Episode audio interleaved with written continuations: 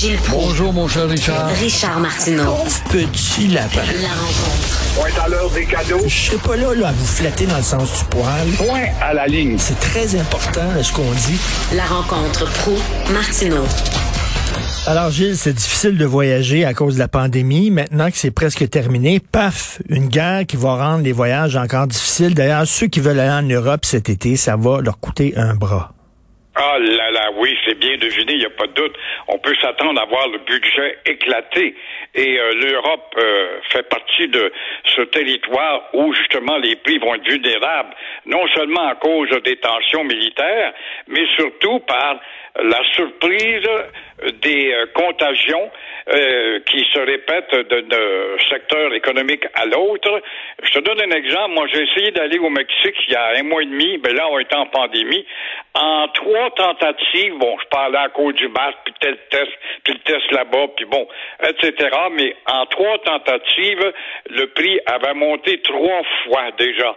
Alors, le prix de l'essence et probablement l'interminable montée du prix de l'essence va ralentir. Mais le malheur des uns fait le bonheur des autres. Probablement que c'est l'Amérique centrale, l'Amérique du Sud qui va en profiter puisque on s'éloigne de l'Europe.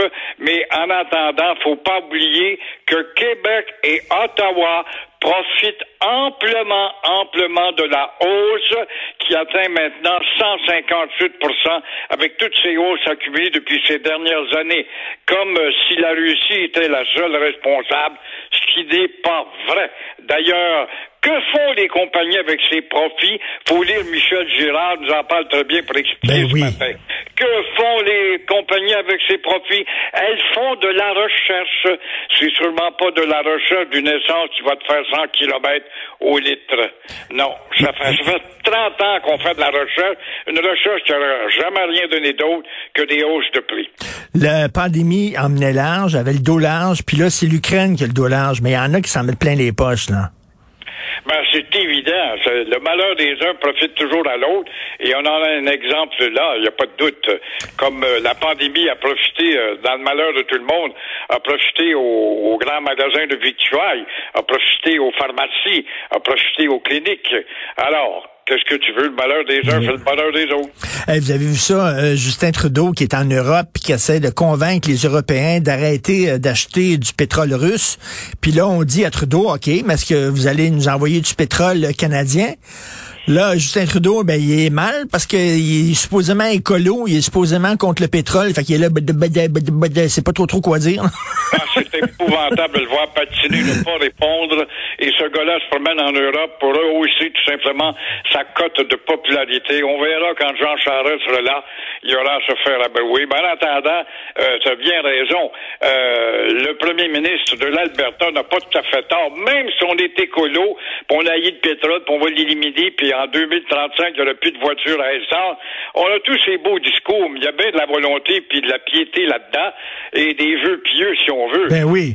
Puis en- raison, Europe, Il va falloir qu'on reprenne le tuyau pour le faire traverser au Québec et en faire pour le Canada et le Québec un exportateur, puisque la demande va être très forte. Le même tuyau que Biden a refusé au nom de l'écologie, il va peut être obligé de l'accepter lui aussi.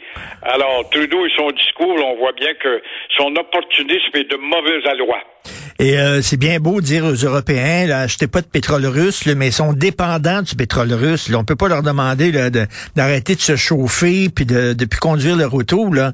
Euh, c'est pas très réaliste. Non, pas du tout. Et puis, à couper le tuyau russe, euh, ben, on va accentuer la crise encore davantage et probablement l'agressivité des Russes.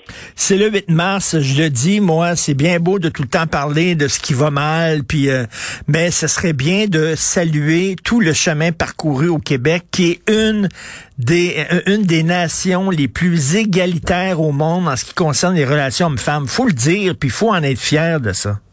Très bon de le rappeler, effectivement, que de chemin parcouru, mais que de chemin à parcourir encore. Écoute, les femmes au Québec, on les voit maintenant, sont en affaires. On parle de postes de stratégie à la tête des grandes corporations, Hydro-Québec ou tout ce que tu peux imaginer. On les voit en politique. Pauline Marois, il va d'un texte ce matin qui est très beau. Pauline Marois, en passant, j'ouvre une parenthèse, le Parti québécois qui a tant de misère à s'envoyer en orbite, puisque Jean Charest est capable de faire un retour, Pourquoi Ben je ne oui. pas un retour au PQ, Pauline? C'est une femme quand même modérée et qui est capable de nuancer et d'avoir un rayonnement. On les voit dans la boxe même. Je vois la belle Kim Boutin, que moi j'aime bien, en tout cas, fille super intelligente et qui est d'abord une infirmière qui a- s'est affirmée. On les voit dans les capsules d'eng- d'engins spatials. On les voit à bord des cockpits d'avion. On les voit au hockey. On les voit dans tous les domaines, mais il y a encore du chemin à parcourir. C'est vrai que les facultés d'ingénierie, la faculté de médecine, la faculté de droit à l'Université Laval, Montréal, Sherbrooke sont bondées de femmes, mais euh, ça fait partie d'un programme de rattrapage. Mais voilà que parallèlement aussi, on voit croître la culture de la violence. Les femmes sont plus malmenées que jamais. Elles font la manchette régulièrement. Et on a beau avoir des Jeannette Bertrand, des Pauline Marois, des Denise Bombardier, euh, on ne fait que répéter les mêmes choses. Bref, euh, on, on est contre la guerre, mais on a quand même la guerre. Alors là, on- ce qu'on voit dans le cas euh, des femmes euh, battues, on voit aussi une baisse de la culture du civisme et ça, ça joue dans le collectif et au Québec, on est là-dedans à, plein pied, il n'y a pas de doute. Quand tu vois, par exemple, des statistiques, ça peut encourager, le Brésil est le pays, et le pays qui peut se vanter, j'ai assez voyagé pour le savoir, les études l'ont démontré, des plus belles femmes au monde.